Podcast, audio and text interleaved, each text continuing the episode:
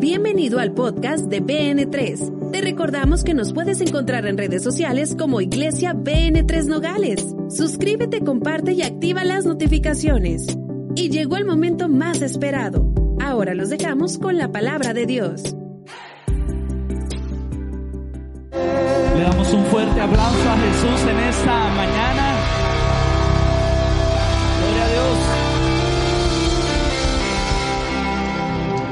Qué bendición estar con ustedes compartiendo. Saludos a los que nos están viendo en vivo. Les mandamos un fuerte abrazo hasta allá donde usted se encuentra, deseando que la paz de Dios esté habitando en sus hogares. ¿Cuántos vienen listos para recibir palabra de Dios? Voltea con tu vecino y dile, Hakuna Matata. Es interesante y muy hermoso lo que Dios ha estado haciendo en esta serie y sabemos que Dios tiene grandes cosas programadas para nosotros. Dice la palabra de Dios Filipenses 4, 6.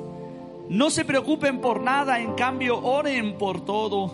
Díganle a Dios lo que necesitan y denle gracias por lo que Él ha hecho. Segunda de Corintios 1 del 8 al 10 dice lo siguiente. Hermanos, no queremos que desconozcan las aflicciones que sufrimos en la provincia de Asia. Estábamos tan agobiados, bajo tanta presión, que hasta perdimos la esperanza de salir con vida. Nos sentíamos como sentenciados a muerte, pero eso sucedió para que no confiáramos en nosotros mismos, sino en Dios, que resucita a los muertos.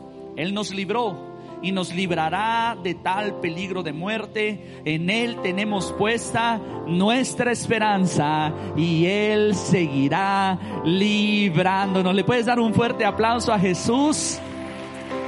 ¡Qué emoción! Levanta tu mano derecha y repite conmigo, Padre Celestial, tu palabra es la mejor semilla, mi corazón es la mejor tierra.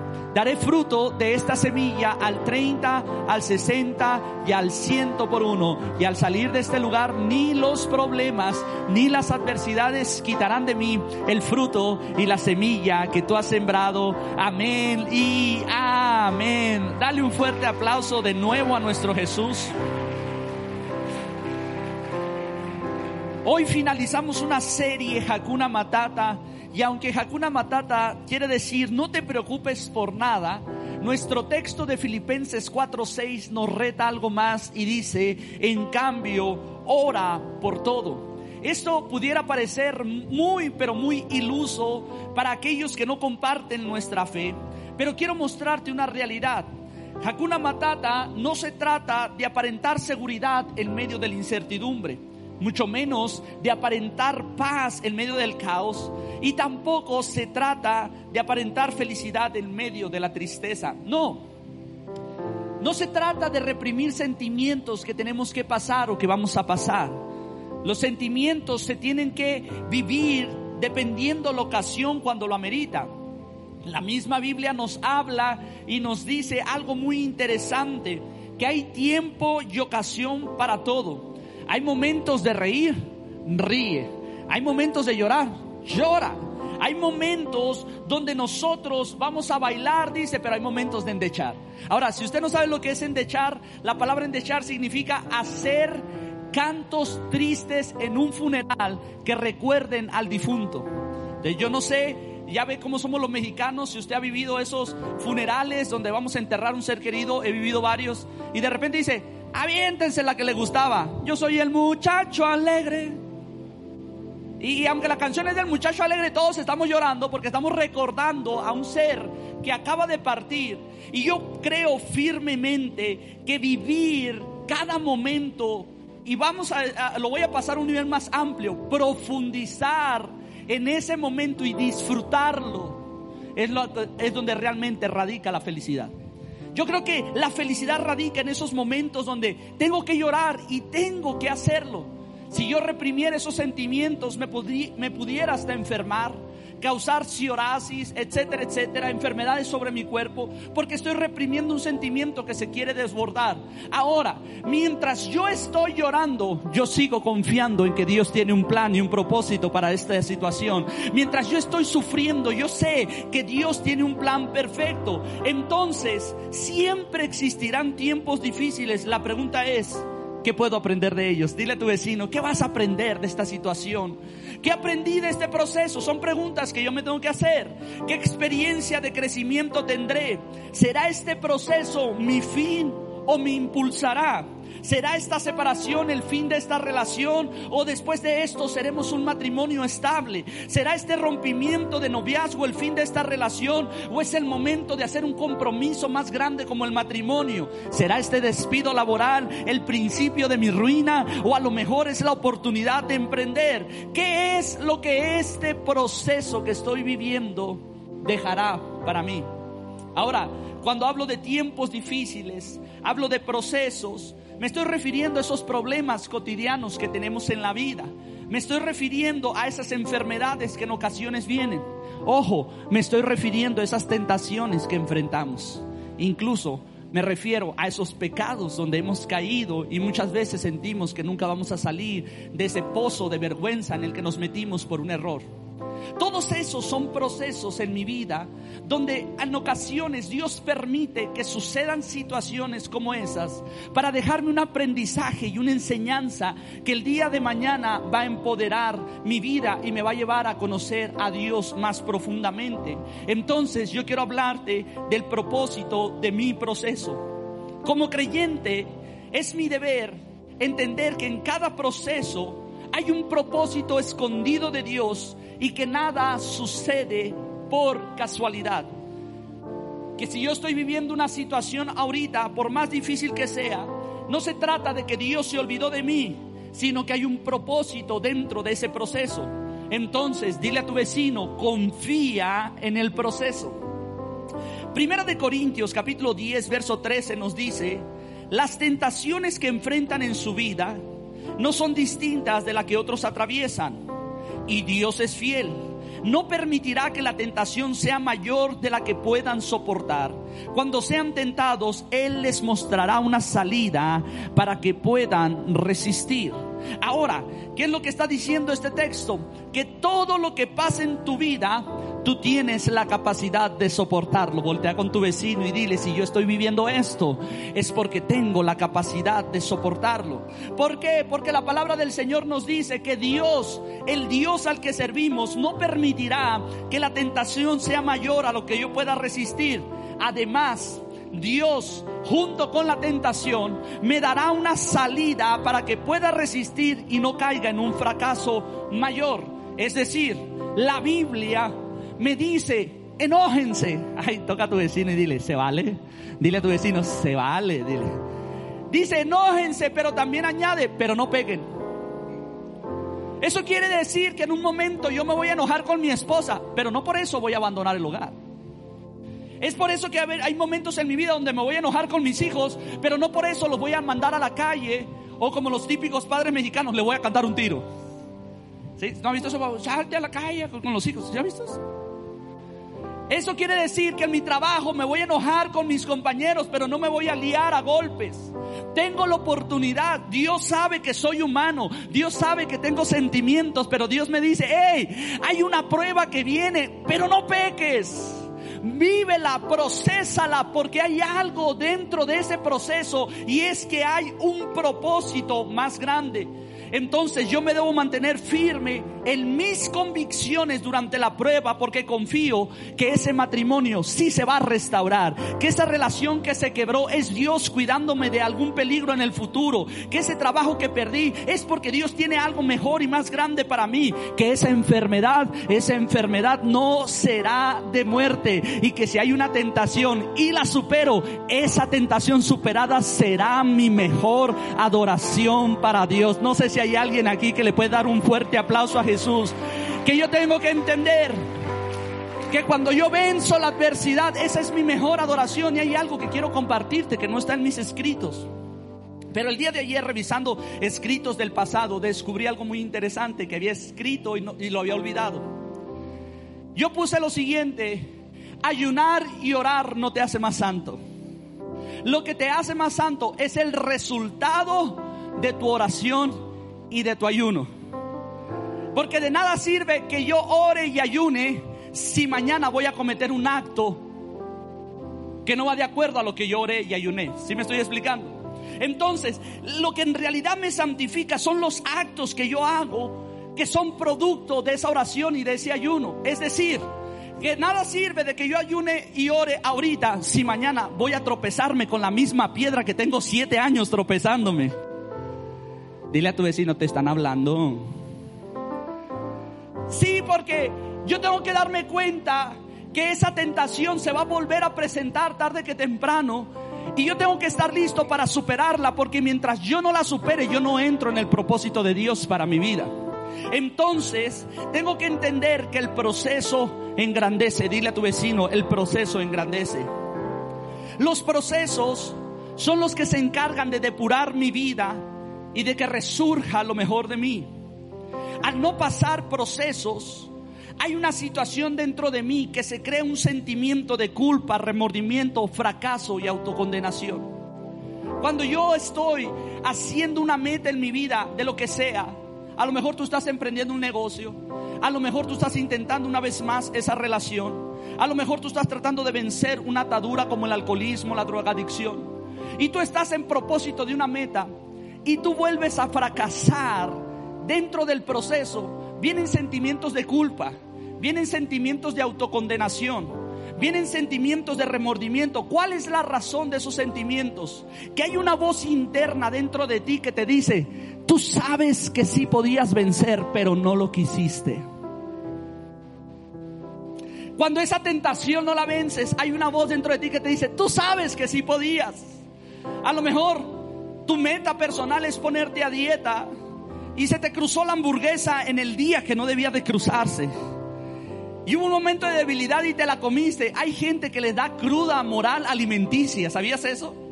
Que dicen, también que iba.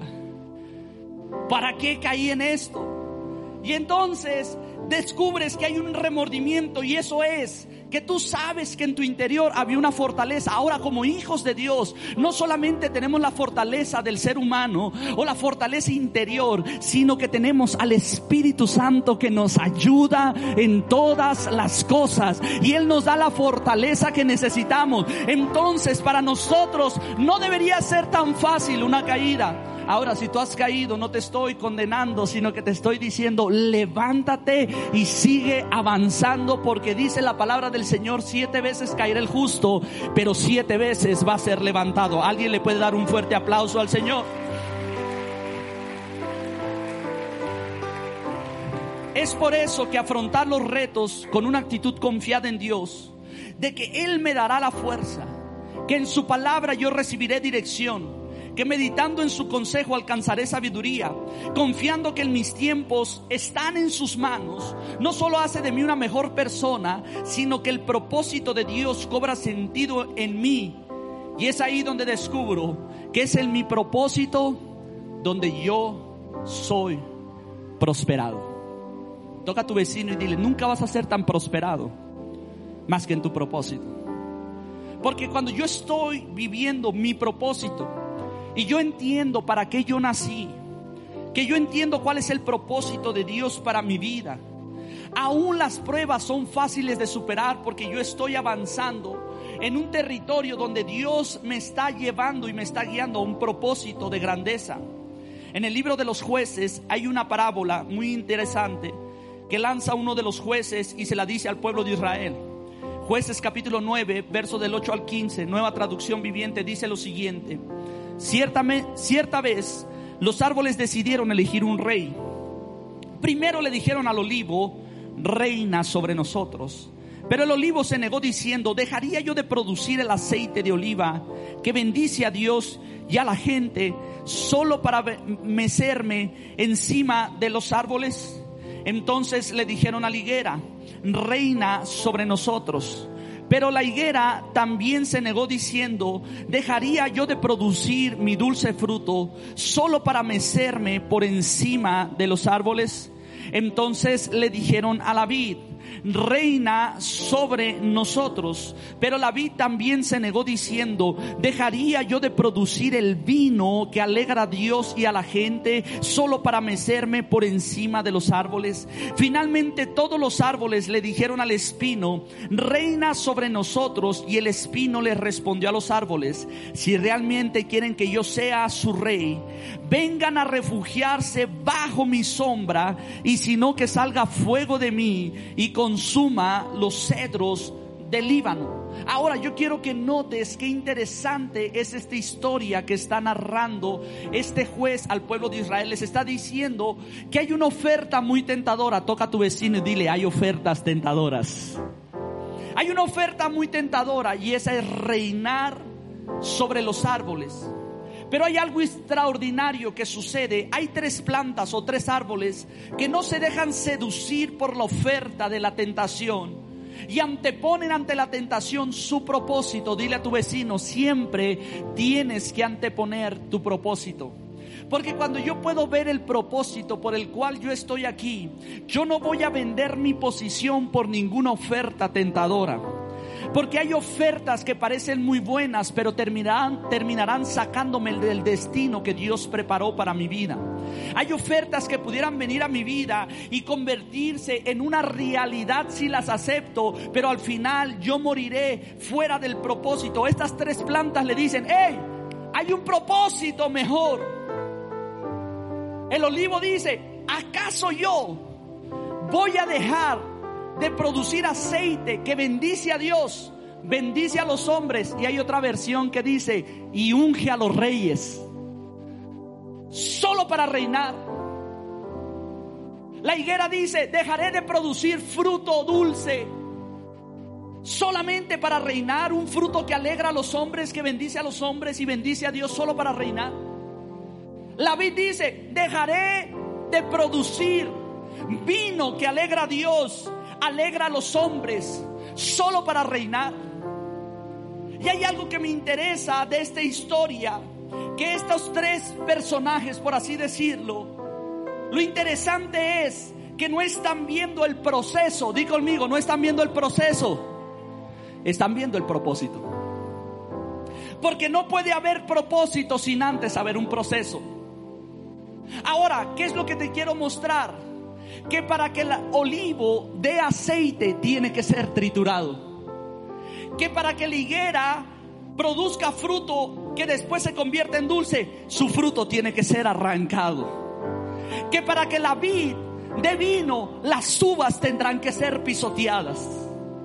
Y ellos no están viendo el problema del proceso ellos están confiando que el proceso sacará una grandeza de ellos y que la grandeza es más importante que reinar. Ay, yo no sé si hay alguien aquí que me está entendiendo. Porque hay ocasiones en nuestra vida donde nos sentimos arrancados, triturados y pisoteados por las situaciones que estamos viviendo. Nos sentimos que no valemos nada, nos sentimos que la gente no nos presta atención, creemos que el problema que estamos sufriendo pasa por alto para todos y estamos siendo pisoteados por las circunstancias, triturados por los problemas, estamos siendo arrancados en dos pedazos por esas situaciones que vivimos y de repente no nos damos cuenta que estamos sufriendo un dolor, pero el mismo apóstol Pablo dice, este dolor es momentáneo que lo que va a suceder es que producirá en nosotros un eterno peso de gloria de Dios. Yo no sé si le estoy hablando a alguien aquí.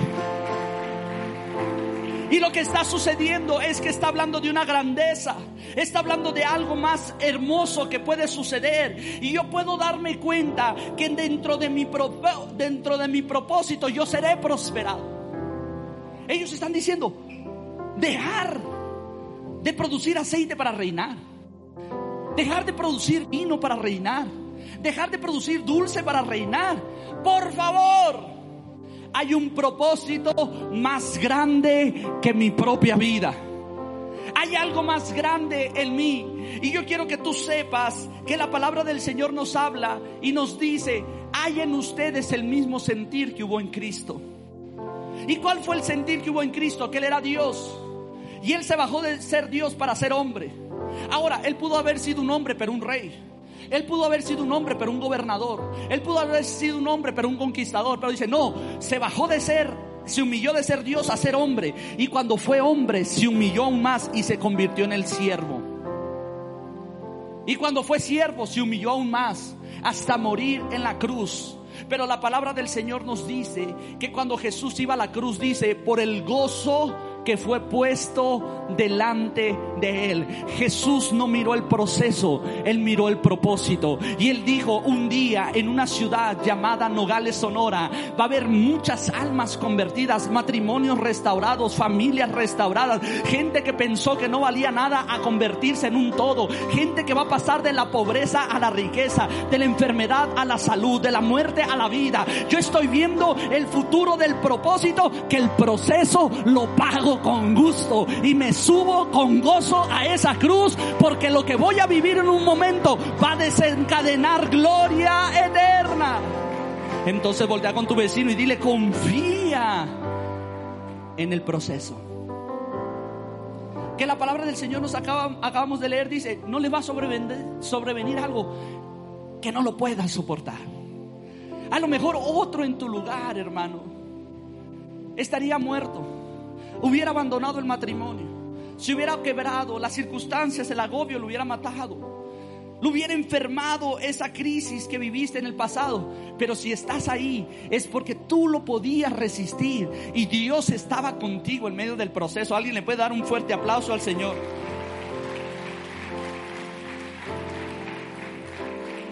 Ahora miremos qué es lo siguiente.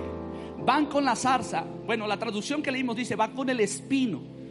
Y yo no sé si usted sabe qué es una zarza. Son esas bolas que se ven muy comúnmente en el desierto de Sonora, Arizona.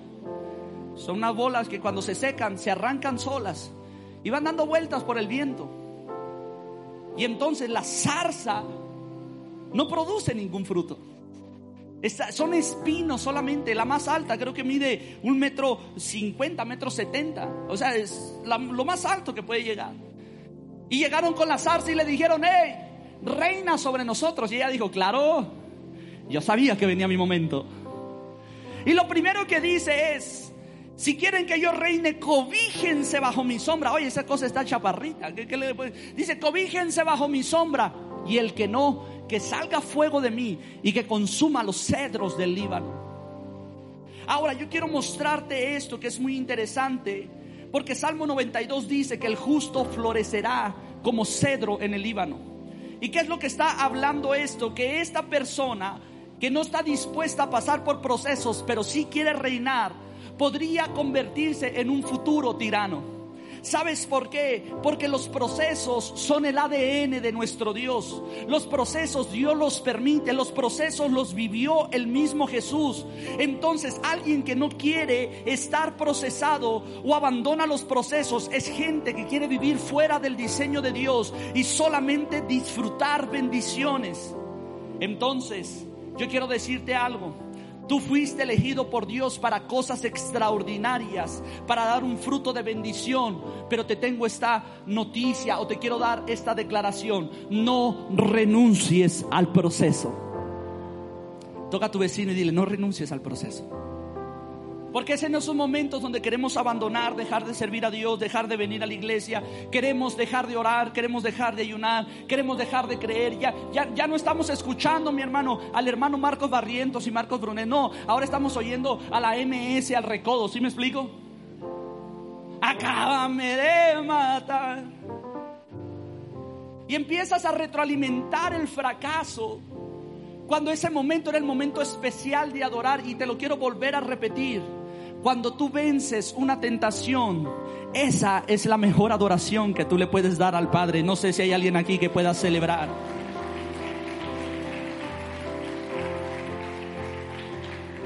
Es por eso que Juan capítulo 15, versos 16 al 17, hablando Jesús dice, ustedes no me eligieron a mí, yo los elegí a ustedes, les encargué que vayan y produzcan frutos duraderos.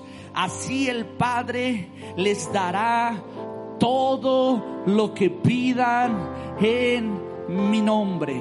Y yo quiero decirte algo, yo estoy completamente seguro que esta iglesia va a haber gente que va a tener un antes y un después en su historia. Yo sé que en esta iglesia va a haber gente que se van a convertir resilientes al tema de procesos y van a saber que en cada proceso hay bendiciones. Y yo sí puedo ver a gente bendecida, a gente prosperada, a gente sanada, a matrimonios restaurados, a familias reintegradas. ¿Sabes por qué? Porque aquí no es una palabra positiva del pastor Esteban Ramos, si no es una promesa de Dios diciéndote a ti que estás esta mañana en transmisión en vivo o presencial, yo te escogí, tú no me escogiste, yo te escogí y te puse para que dieras mucho fruto y para que después de que des fruto, todo lo que pidas al Padre se te conceda. El Señor sí se va a alegrar en verte en la casa de tus sueños. El Señor sí se va a alegrar en verte en el carro de tus sueños. El Señor sí se va a alegrar en verte prosperado, bendecido y en victoria. Claro que sí. Eso es lo que dijo Jesús. No lo dije yo. Esta es una realidad del cielo. Entonces yo tengo que estar confiado en medio del proceso. Segunda de Corintios capítulo 1 verso del 8 al 10 dice, hermanos, no queremos que desconozcan las aflicciones que sufrimos en la provincia de Asia Estábamos tan agobiados bajo tanta presión que hasta perdimos la esperanza de salir con vida. Nos sentíamos como sentenciados a muerte, pero eso sucedió para que no confiáramos en nosotros mismos, sino en Dios, que resucita a los muertos. Él nos libró y nos librará de tal peligro de muerte. En Él tenemos puesta nuestra esperanza y Él seguirá librándonos. Y esta es una de mis historias favoritas de la Biblia, pero es una de las historias que más me conmueve. ¿Por qué, Pastor Esteban? Porque este hombre llamado el apóstol Pablo que está haciendo esta declaración, es un hombre que tenía todo lo que un hombre pudiera desear tener. Él tenía riquezas, él tenía poder, él pudo haber sido un, rey de los judíos, pudo haber sido un rey impuesto por Roma él tenía el poder político de su lado y tenía el poder religioso del otro. Todos le rendían honores y él tenía el favor de todos ellos. Pero este hombre renunció a todo cuando conoció a Cristo en su corazón y entendió que su propósito en la vida era extender el reino de Dios. Y él vivió con esa con esa creencia de que el reino de Dios era su mayor propósito y vivió para extenderlo. Pero me encanta entender y ver a este hombre que hoy le debemos el 90% del Nuevo Testamento, un hombre que le debemos tanta doctrina, un hombre que le debemos tanta creencia en Jesús. Él dice, estuve bajo tanta presión que perdí la esperanza de salir con vida. Toca a tu vecino y dile, los hijos de Dios también sufren, dile. A lo mejor usted le vendieron esa idea que yo vendía cuando era un niño, porque yo me paraba en las esquinas a gritar así desde él. Y yo le decía a la gente, si aceptas a Cristo, se acabaron tus problemas. Yo me imagino a Dios en el cielo diciendo, ay, ternurita. No, hay procesos en la vida que vamos a pasar. Este hombre un hombre que confía en Dios, que tiene las mayores revelaciones del cielo y descifra los mayores misterios, ahora está diciendo, hey, me sentí como sentenciado a muerte. Me sentí que perdí la esperanza de toda vida. Pero en eso que está diciendo esas palabras, cambia su discurso y déjame leerte esa frase en otra versión de la Biblia que me encanta, segunda de Corintios 1:9 dice, "De hecho, esperábamos morir pero como resultado, di conmigo como resultado. Vamos, grítalo, BN3, como resultado. Como resultado de esperar morir, dejamos de confiar en nosotros mismos y aprendimos a confiar solo en Dios, quien resucita a los muertos. Ahora, póngame mucha atención. Este hombre es el que acababa de escribir unas cartas diciendo, me extiendo a lo que está delante. Este hombre es el que dice, puestos los ojos en Jesús, el autor y consumador de la fe. Este hombre es el que escribió y dijo, hey, cuídense y el que piense estar firme, mire que no caiga. Y yo mismo me cuido. Porque no vaya a ser que yo siendo el heraldo, el ejemplo de otros, yo mismo venga a ser descalificado. Este hombre fue el que declaró y dijo, si no pueden ver a Cristo porque ya no está, sean imitadores de mí, porque yo soy de Cristo. Ahora este hombre que dijo, síganme a mí, porque yo sigo a Cristo, ahora está diciendo, la neta, no confiaba tanto en Dios.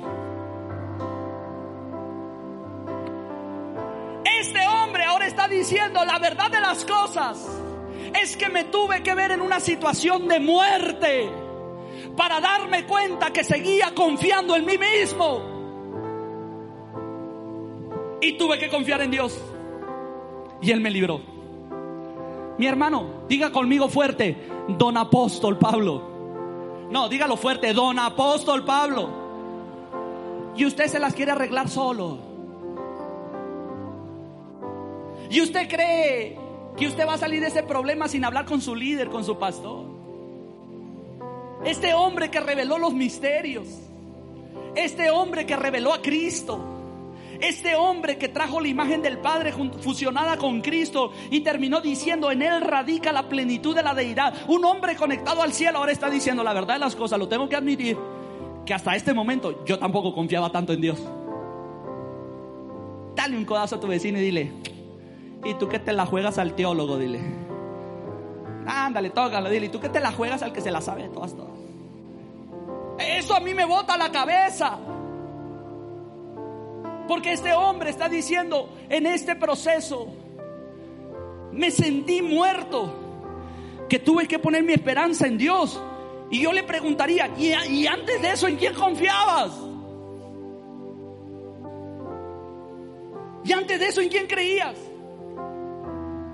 ¿Cómo me estás diciendo a estas alturas de tu vida? Después de escribir tantas cartas paulinas y después de hacer tanto por la obra de Dios, ¿cómo me dices ahorita a estas alturas? que tú tampoco confiabas en Dios.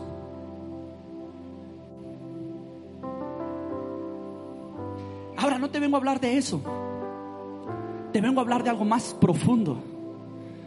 Que en esta historia Él la cuenta específicamente, detalle a detalle, en el libro de los Hechos. Y Él dice que Él iba para Asia y el Señor tenía un plan con Él en Roma. Ay, toca a tu vecino y dile, no son tus planes, dile. Y en eso, cuando Él quiere extender el, Evangelio en Asia, vienen y lo detiene el ejército romano y se lo lleva preso. Y lo tienen unos meses en una isla, en un calabozo. Y después deciden zarpar rumbo a Roma. Y él conociendo los tiempos le dice al centurión, no marchemos, no vayamos porque vienen los tiempos de temporadas de, vientos contrarios. Y ellos le dijeron, no le hace, vamos a irnos. Y se van y dice, y en medio camino nos da un viento contrario que nos mete en una turbulencia. Y entonces estamos naufragando en medio de la tormenta. Y cuando estamos naufragando en medio de la tormenta, dice que pasaron 14 días sin ver la luz del sol, de la luna y de las estrellas. Di conmigo, 14 días. 14 días luchando con sus fuerzas, 14 días exhaustos, 14 días que no sabían si estaban de día, de noche, era una oscuridad impresionante. Y ahí en ese entonces se lanza un comunicado de parte del centurión y dice, empiecen a matar a los presos porque esa es la orden. Matamos a los presos y después tratamos de salvar nuestras vidas. Entonces ya no solamente era la tormenta, ya no solamente era el naufragio, ya no solamente era el mar que iban a morir ahogados, sino que dentro de la tabla salvadora había un decreto de muerte. Y ahí se da cuenta Pablo que tiene 14 días sin ver la luz del sol, la luz de las estrellas, la luz de la luna y 14 días sin orar.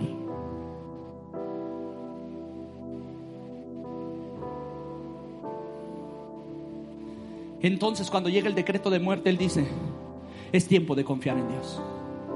Y se hinca y empieza a orar. Y ahí llega un ángel y le dice, no te asustes, Pablo todo esto tiene un propósito. Tú no entendías por qué caíste en la cárcel. Tú no entendías por qué te llevan a Roma. Tú no entendías el porqué de este naufragio. El detalle es que traigo un mensaje de parte de Dios para que se lo digas al centurión. Nadie va a morir en esta embarcación. Habrá pérdidas totales de lo material, pero nadie se muere porque el propósito de esta situación es que tú comparezcas ante el emperador el día de mañana. Ay, yo no sé si hay alguien que puede entender que es el medio de un proceso que yo empiezo a confiar en Dios y el Señor ahí viene y te muestra y te dice, eso que estabas pasando. Y gracias por poner tu confianza, porque viene una promoción más grande el día de mañana. Yo no sé si hay alguien aquí que lo puede entender. Le voy a pedir a los músicos. Él empieza a decir, mañana vas a comparecer. Y Pablo empieza a entender y a darse cuenta de que no se trataba de lo que estaba viviendo, sino del destino que Dios tenía para él. Entonces, el proceso le cambia la manera de hablar. Di conmigo, el proceso le cambia la manera de hablar. Porque en el proceso él empieza a decir, tres capítulos más adelante, él dice, tenemos este tesoro en vasos de barro. Para que la excelencia del poder sea de Dios y no de nosotros. Que estamos atribulados en todo, mas no angustiados. En apuros, pero no desesperados. Perseguidos, pero no desamparados.